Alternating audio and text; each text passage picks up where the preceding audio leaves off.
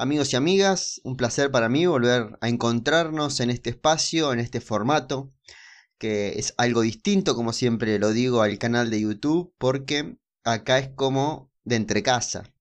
Eh, el otro día me mandaban un comentario en el que me decían, siento que estamos charlando y esa es la idea, que es tratar de que sea lo más imperfecto posible y lo más cotidiano posible este encuentro. Sobre todo en este momento que Hace mucho que no juega la selección argentina, que estamos esperando la Copa América con muchas ganas.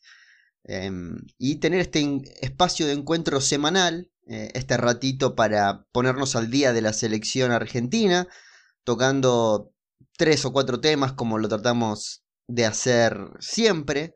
Empezó la semana, en realidad terminó la semana al momento que estoy grabando esto, ayer, fue la buena noticia de que Dybala haya convertido y haya vuelto a jugar después de noventa y pico días que no jugaba. Vuelve a convertir Dybala en el partido que volvía después de la lesión. Hemos hablado en, el podcast mucho de esto, de Dybala y esta mala suerte que tiene en este momento de su carrera. Eh, y logró, la lesión en un momento que estaba no tan eh, implicado o no con buena suerte en materia de selección argentina porque se había reunido eh, ciertas lesiones eh, o cierto distanciamiento por parte del jugador y la selección argentina mayor. Pero la buena noticia es que de a poquito empezamos a recuperar a un jugador que, estando en condiciones óptimas, estando en el nivel de Ibala, obviamente que forma parte de la nómina de la Copa América. Pero vamos a hablar de eh, cuatro temas, tres, cuatro temas, como lo hacemos siempre. En este caso van a ser tres que obviamente em, se van a ir extendiendo y se van a ir ampliando a medida que le vamos agregando información. El primero tiene que ver la relación de la selección argentina con la liga doméstica. ¿Qué tiene la liga argentina para aportarle a la selección? El segundo tema tiene que ver con la comparativa entre Montiel y Foyt que creo que son dos jugadores que están peleando por un puesto. Creo que son tan distintos que ciertos momentos de partido elegís a uno o a otro. Y vamos a cerrar hablando de Adolfo Gaich, que después de lo que fue esta gira por Japón se ha convertido quizás en el jugador más fijo que tiene el Bocha Batista pensando en los próximos Juegos Olímpicos. Empecemos por el primer tema, que si bien algo dijimos de Dybala, eh, era solamente un comentario al pasar. Vamos a meternos con la Liga Argentina y la selección. Em, históricamente, siempre, eh, todas las convocatorias, em, creo que lo último fue eh, Bielsa. Tengo que hacer mucha memoria para encontrar una lista que no tenga jugadores del medio local. Todas tienen algún jugador del medio local. Lo que estoy notando que cada vez es más difícil relacionar el fútbol argentino con la selección argentina, porque cada vez esa brecha se estira más. Cada vez es más complicado que el nivel de un jugador del fútbol argentino se asemeje al nivel de un jugador del fútbol europeo. Y obviamente que eh, siempre el de Europa tiene otro roce, eh, y es una discusión que sinceramente no la entiendo, porque em, ¿quién eh, tiene más conocimiento? ¿El que está en secundaria o el que está en primaria? Es obvio que el que está en secundaria. Y esto es lo mismo. Eh, el que está en el fútbol argentino pasa a la secundaria cuando va a Europa. Es un escalón más arriba. Lo mejor del fútbol argentino se va a Europa. Es obvio que eh, tengan mayores chances los que están en Europa. Después son momentos, porque el fútbol tiene mucho de momentos. Eh, y sin ir más lejos, lo de Dybala es un, un, ejemplo claro de esto. No está en un momento de selección. Y comparando a Dybala con Nico González, agarrás la carrera de uno y de otro y decís, ¿dónde está la comparativa? Si Dybala es una bestia mundial y Nico González está apareciendo. Sí, es una realidad, pero el momento nos hace decir de que Nico González es una fija en la lista de la Copa América y de Dybala dudamos. Eh, agarré este ejemplo al pasar. Eh, fue lo primero que se me ocurrió, pero para que se entienda la idea. Muchas veces eh, nos engolosinamos que lo que vemos domingo a domingo puede ser mejor que lo de afuera y no pasa así. aunque soy un gran... Tengo gran respeto por el momento de los jugadores y que si en algún momento era, el, era el momento de Matías Suárez por nombrar un jugador, tenía sentido que vaya a la selección. O era el momento de Benedetto, que estaba por encima de Icardi, por buscar una comparativa, el Benedetto que estaba en Boca estaba por encima de Icardi que estaba en Europa. Pero habitualmente esto no pasa. Generalmente el que está en Europa tiene eh, un pie y medio más adentro del predio de Seiza que el que está en la Liga Argentina. Y lo que yo estoy notando, y, por lo que leo los comentarios en los videos de YouTube, eh, es que esta brecha cada vez se acentúa más. Porque el nivel del fútbol argentino, eh, sacando las jóvenes promesas, se está estancando. Hay un estancamiento del fútbol argentino. Es difícil em, encontrar equipos que tengan grandes jugadores. Eh, voy a tomar una frase de Gustavo López que lo, escucho en la radio cuando dice, eh, llega tal equipo a la cancha y bajan del colectivo los jugadores y no le conocemos la cara. Y bueno, eso antes no pasaba. Era eh, complicado que pase eso. Hoy dejaste de ver tres semanas el fútbol argentino y quizás medio equipo de Racing, de San Lorenzo, de Independiente, se te pasa porque va cambiando tanto, tan rápido, y más en esta situación de COVID, que por más que la estés rompiendo al próximo fin de semana, puede que no estés, hace que eh, la estabilidad del fútbol argentino también sufra esto. Y se ve reflejado en la selección. Es difícil encontrar jugadores de la Liga Argentina que peguen el salto a la, a la selección mayor. A pesar de que estamos con un entrenador que tiene muy puesto el ojo en el fútbol argentino, a pesar de que no viva, no viva en Argentina. ¿Qué quiero decir con esto? Que el arquero es del fútbol argentino. El 2 hasta hace 20 minutos era del fútbol argentino, hablo de Martínez Cuarta. Montiel es del fútbol argentino. Casco, jugador que fue a la Copa América, es del fútbol argentino. Salvio es otro jugador que es del fútbol argentino y está en consideración. Matías Suárez fue a la Copa América, Scaloni tiene puesto el ojo en el fútbol argentino. Yo considero que por ahí más de lo que se debería. Eh, yo siempre pienso que el, jugador de Europa tiene otro roce y convive con otra cabeza y está eh, afuera del día a día tan tóxico que tiene el fútbol argentino que termina siendo saludable. Eh, y trato, o generalmente termino eligiendo al de Europa que al del fútbol argentino. Pero ya eso va con una decisión personal. ¿Qué, tiene, eh, ¿Qué mira Scaloni? Estos jugadores que nombramos. ¿Qué más tiene así a mano? Se habla mucho de, izquierdos, que cuando tenía un buen momento en Boca, eh, hoy quizás ya no tanto, tuvo dos buenas semanas en Boca, eh, a comienzo del mes de febrero, si no me equivoco, y se lo nombraba para ser parte de la lista que iba a jugar eliminatorias. Hoy ya el paño está un poquito más frío de Racing, de Independiente, de San Lorenzo, veo como que, eh, por nombrar a los grandes, no tenemos una estructura como para eh, llevar a la selección mayor. No hay individualidades eh, de cierta edad como para llevar a la selección mayor. Y eso es preocupante. el fútbol argentino hoy está muy lejos del seleccionado argentino. Decíamos, Armani, Copa América, seguro, titular. Montiel, Copa América, seguro, titular. Andrada, lo pongo en duda, sinceramente. Porque hay mucho arquero de gran nivel en Europa y no sé si tiene el lugar tan ganado. Sobre todo porque no lo hemos visto atajar con la selección argentina. Desde los amistosos de mm, finales del 2019, que no, se, no volvió a vestir los colores del seleccionado argentino. Eh, sí, estuvo en el banco, pero el entrenador siempre eligió Armani. Salvio con rotura de ligamentos no va a llegar a la Copa América. Lo de izquierdos que decíamos puede ser una posibilidad. A mí me haría un poco de ruido. Porque sería hasta eh, injusto con el presente de muchos centrales. Es una posición que históricamente nos costó tener presencia en Europa. Y hoy tenemos juventud y presente en el mismo jugador. Jugadores que reúnen un gran presente y tienen gran juventud y poner los ojos en izquierdos, aunque eh, me parece uno de los mejores centrales argentinos que tiene el fútbol, em, perdón, uno de los mejores centrales del fútbol argentino. Em, considero de que hay un piberío impresionante en Europa que tiene más rodaje que Izquierdos, que está acostumbrado a chocar con jugadores que por ahí Izquierdos no tanto. Y tengo miedo que pase con Izquierdos lo que en su momento pasó con Maidana. Maidana la estaba rompiendo en River. Hablamos de la primera época de Gallardo, de los primeros años de Gallardo, Maidana eh, reciente campeón de América, iba a la selección, lo puso San Paoli, si no me equivoco, creo que fue San Paoli, eh, y se notó que estaba lento, y se notó que tenía otro fútbol.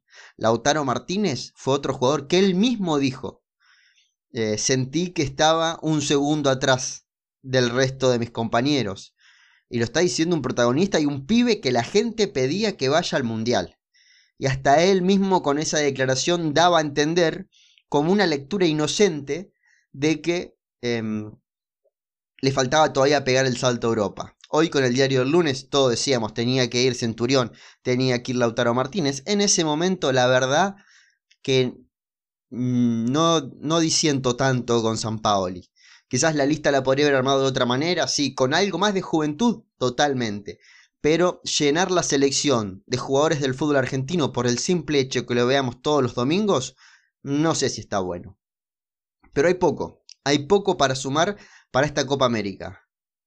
Hay algo para sumar después de Copa América. Hablo de Fausto Vera, hablo de Julián Álvarez, de Capaldo, de De la Vega. Creo que son cuatro nombres que eh, algún pibe más de Vélez que se me está escapando, Orellano, creo que, que también son jugadores. Saltita González creo que es alguien que también hay que arrimar de a poco. Son jugadores que hay que empezar a, rozar con la mayor porque son el futuro de la selección y no queremos que eh, el día que sea convocado sea por necesidad, sino que también sufran este proceso que están viviendo Neuen Pérez, Valerdi, Gaich, Alexis McAllister, jugadores jóvenes que vienen a aportar pocos minutos, pero se llevan una experiencia impresionante de estar con los mejores del país.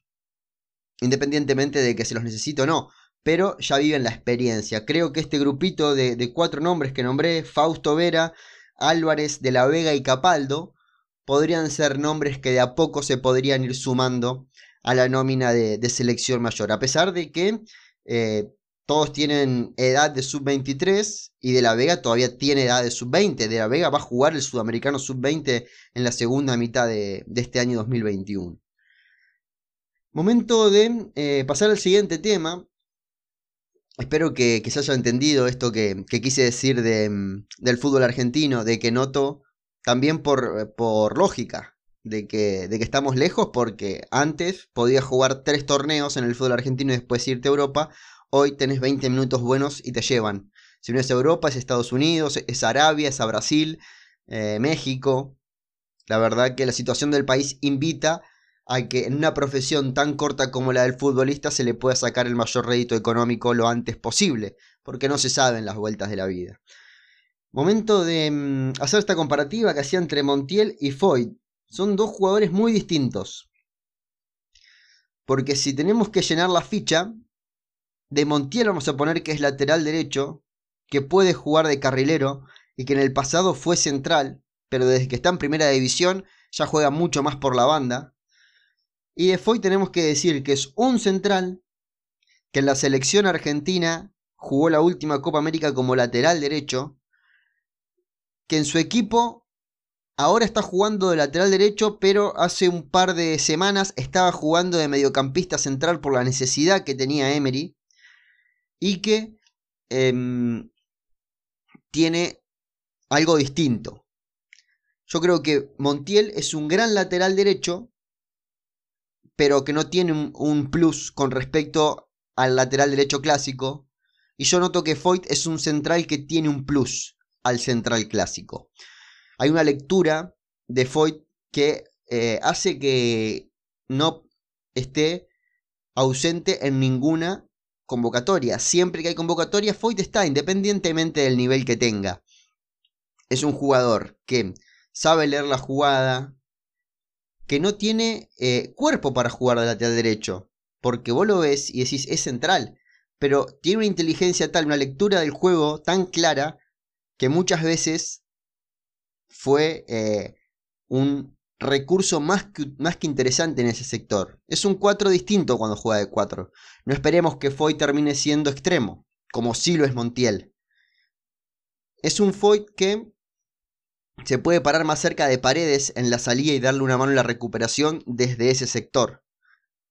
Está más cerca de ser un stopper eh, parado como lateral derecho a la hora de defender que de ser un 4 clásico que se convierta en extremo.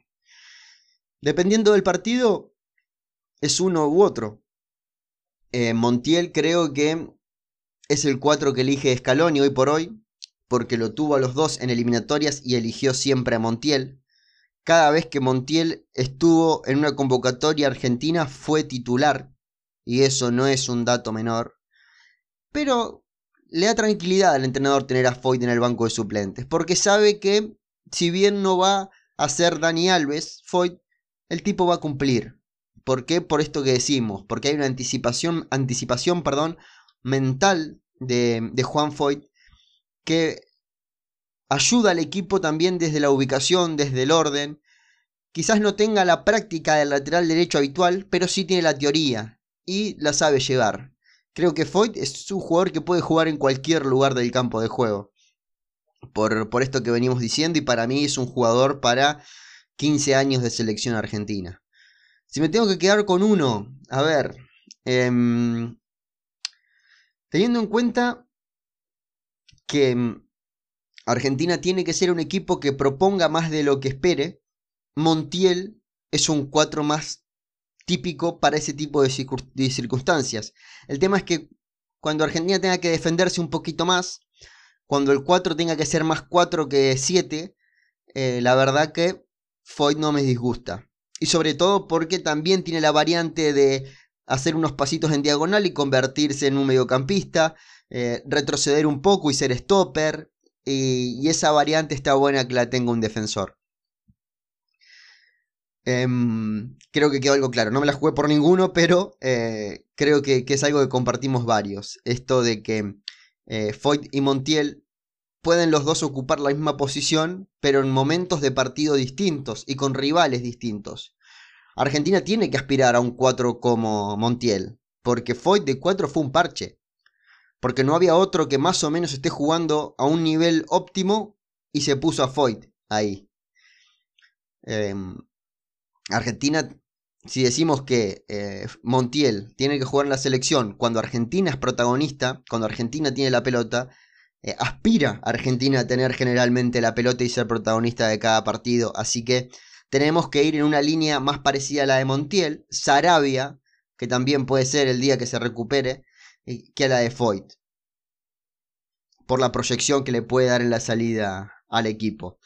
Pero sinceramente me, soy un, convencido de, la continuidad de Foyt en el seleccionado argentino por, por muchos años. Y quería hablar de em, Adolfo Gaich. Qué delantero raro Gaich. Porque em, un entrenador como Almirón, que muchos lo tienen como de los mejores en el fútbol argentino o de los mejores entrenadores argentinos, no vio este potencial que tenía Gaich y sí lo vio el Bocha Batista en la selección juvenil. Que hoy Gaich, eh, además de su mérito, eh, que hoy Gaich esté jugando en el fútbol italiano, tiene mucho que ver la selección argentina juvenil. Porque no jugaba en San Lorenzo y el Bocha Batista lo lleva al sub-20. No jugaba en San Lorenzo y el Bocha Batista lo lleva al Panamericano.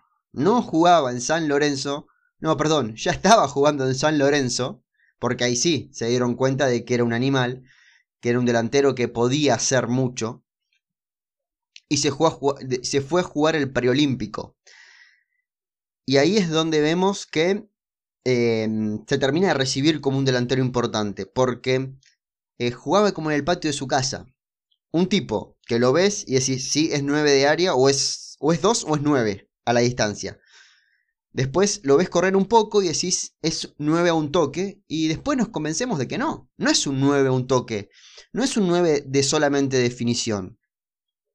Gaich creo que eh, en todo este proceso de selección juvenil ha aprendido mucho a ser eh, el Lautaro de la selección argentina juvenil.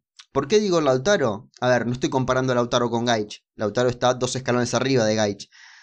Pero Lautaro, en la selección argentina, cuando la pelota no le llega, se preocupa por ser parte de la fabricación de la jugada, de aportar desde otro sector a la construcción o a la recuperación de juego. Y Gaich eso también lo tiene.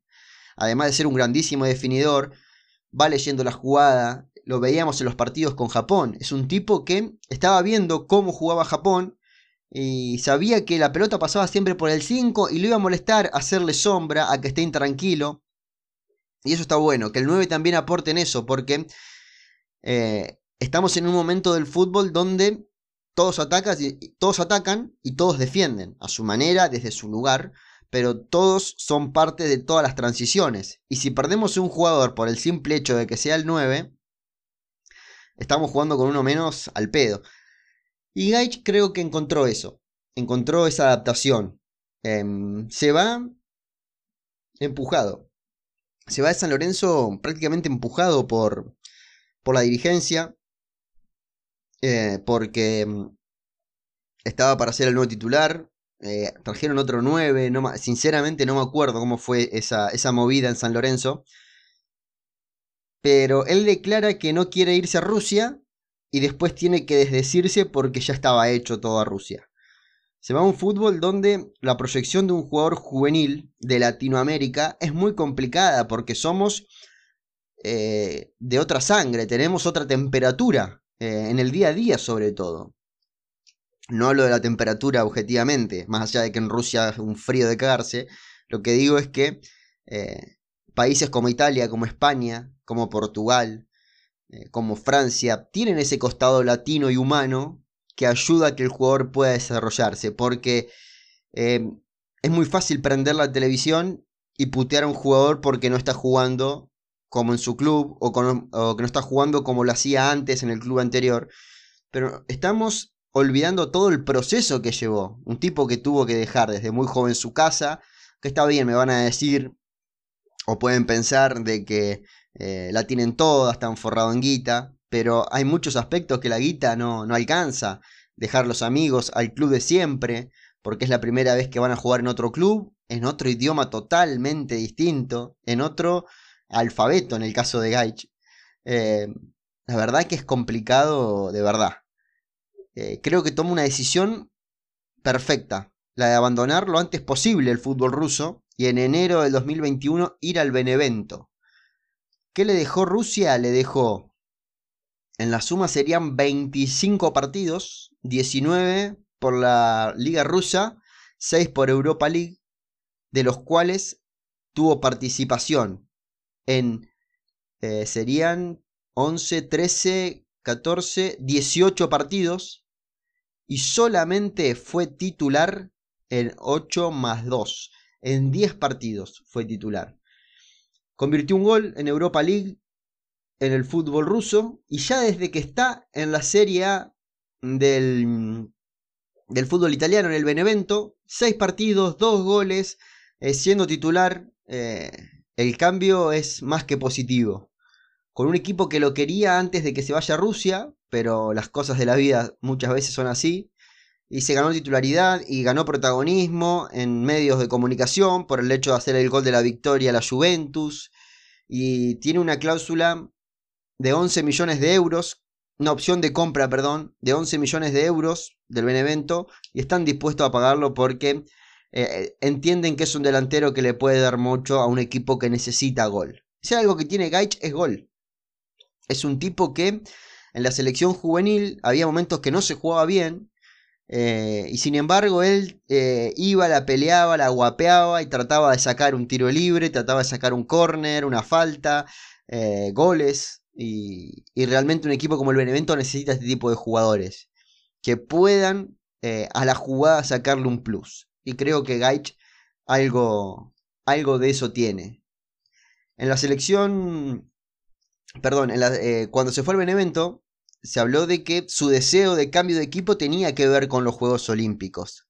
Y esperemos que, pueda cumplir esto, porque va a estar arrancando la temporada en Italia, imaginando que se queda en Italia, va a estar arrancando la temporada en Italia y em, dependemos de que el Benevento deje ir a Gaich.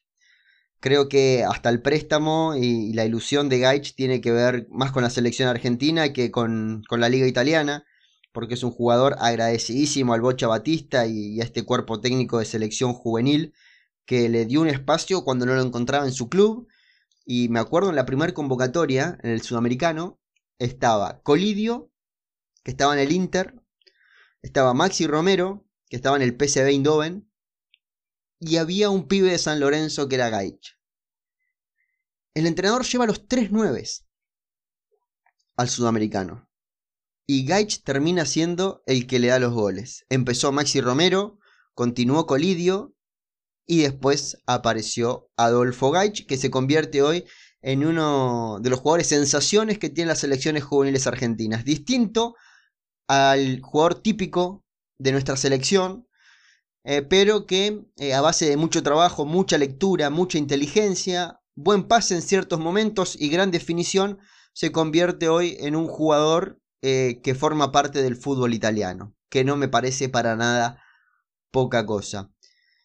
El futuro de Gaich, no creo porque estoy hablando de Gaich por muchos mensajes que he recibido en estos días después de la doble gira por, del doble partido con Japón de que si podría tener un lugar la selección mayor, yo lo veo lejos. Lo veo lejos por el hecho de que todavía es jugador sub-23 y, el Bocha cuenta con él y esperemos que pueda ir a los Juegos Olímpicos.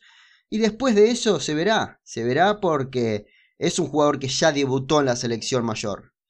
Eh, tiene tres minutos jugados el 11 de septiembre del 2019 frente a México en aquella victoria 4 a 0 con goles de Lautaro. Si no hizo 3, hizo 4 Lautaro ese día. Pero eh, era impresionante. El Tata Martino em, venía de ganar todos los partidos y Argentina lo resolvió rapidísimo y hasta Gaich pudo debutar.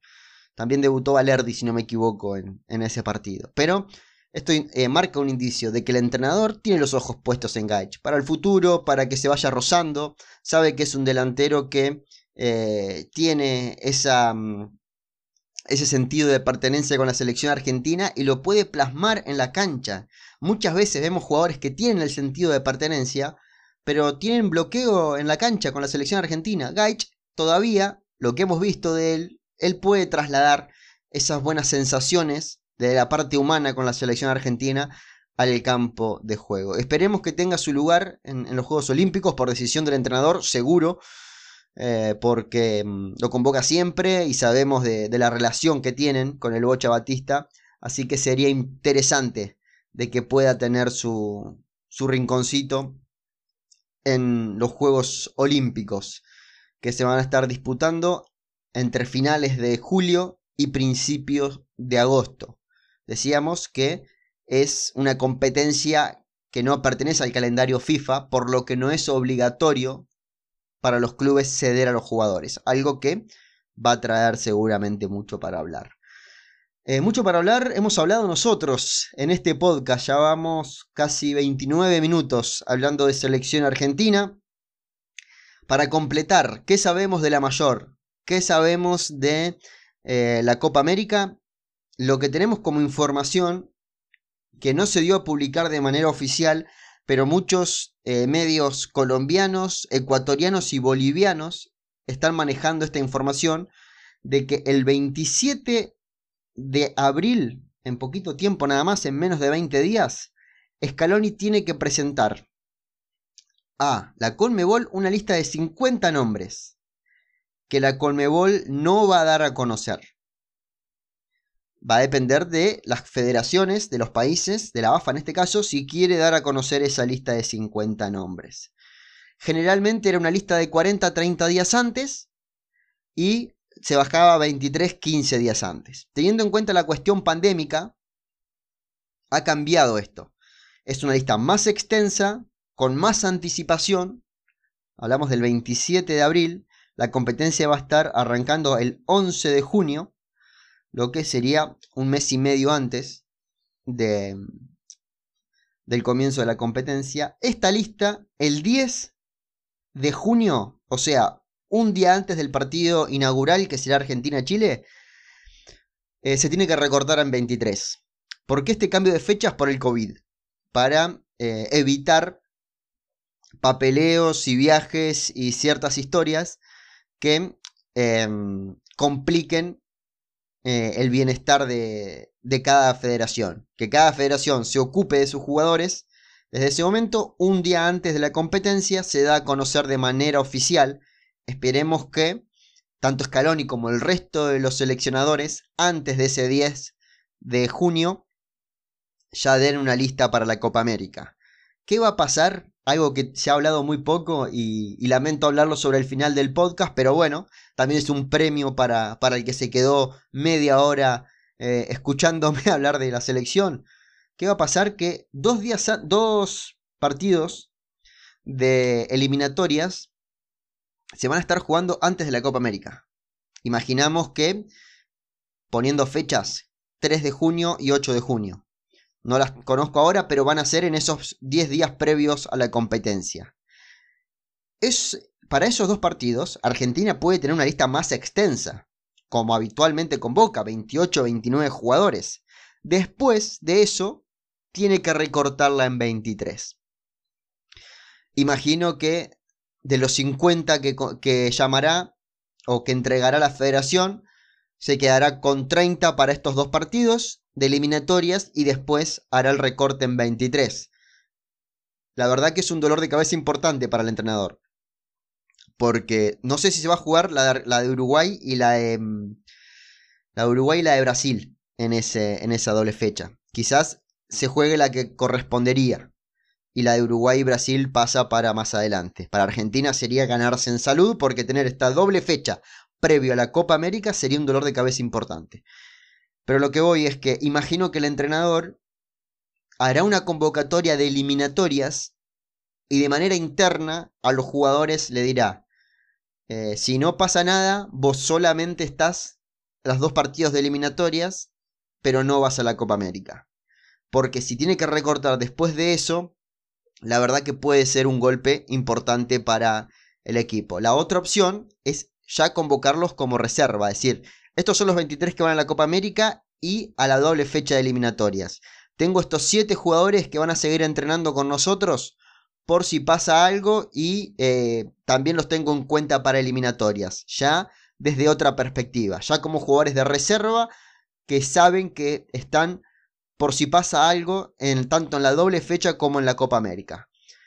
Pero bueno, espero que se haya entendido. 27 de abril entonces, lista de 50 jugadores, que muy pocas federaciones imagino que dará a conocer. 10 de junio, lista de 23. Antes de eso, lista para las eliminatorias.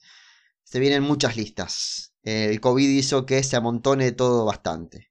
El que salga campeón y el finalista, en realidad los primeros cuatro jugarán 9 partidos en un mes, 7 por Copa América y 2 por eliminatorias. Así que se viene mucha actividad de selección. Pensé que este podcast iba a ser algo más corto, por el bien de ustedes sobre todo, porque eh, sé que puede ser algo tedioso escucharme hablar todo el tiempo.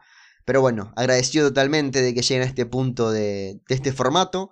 Eh, espero ser una compañía eh, en el lugar que estén, sea en el laburo, sea en la escuela, sea camino a algún lugar, sea, no sé, mientras cocinan, mientras se duchan, mientras pasean el perro. Eh, lo que sea. Pero es la idea, es que este podcast sea compañía y tratar de sumar toda la información posible. La invitación a que mm, me sigan en Twitter, arroba González Bruno, donde habitualmente estoy metiendo data de la selección argentina. Que visiten mi canal de YouTube, que estamos llegando de a poquito a los 10.000 seguidores, 9.000 y pico vamos por ahora. Así que mm, agradecido por siempre compartir esta pasión conmigo que es la selección argentina. Muchas gracias.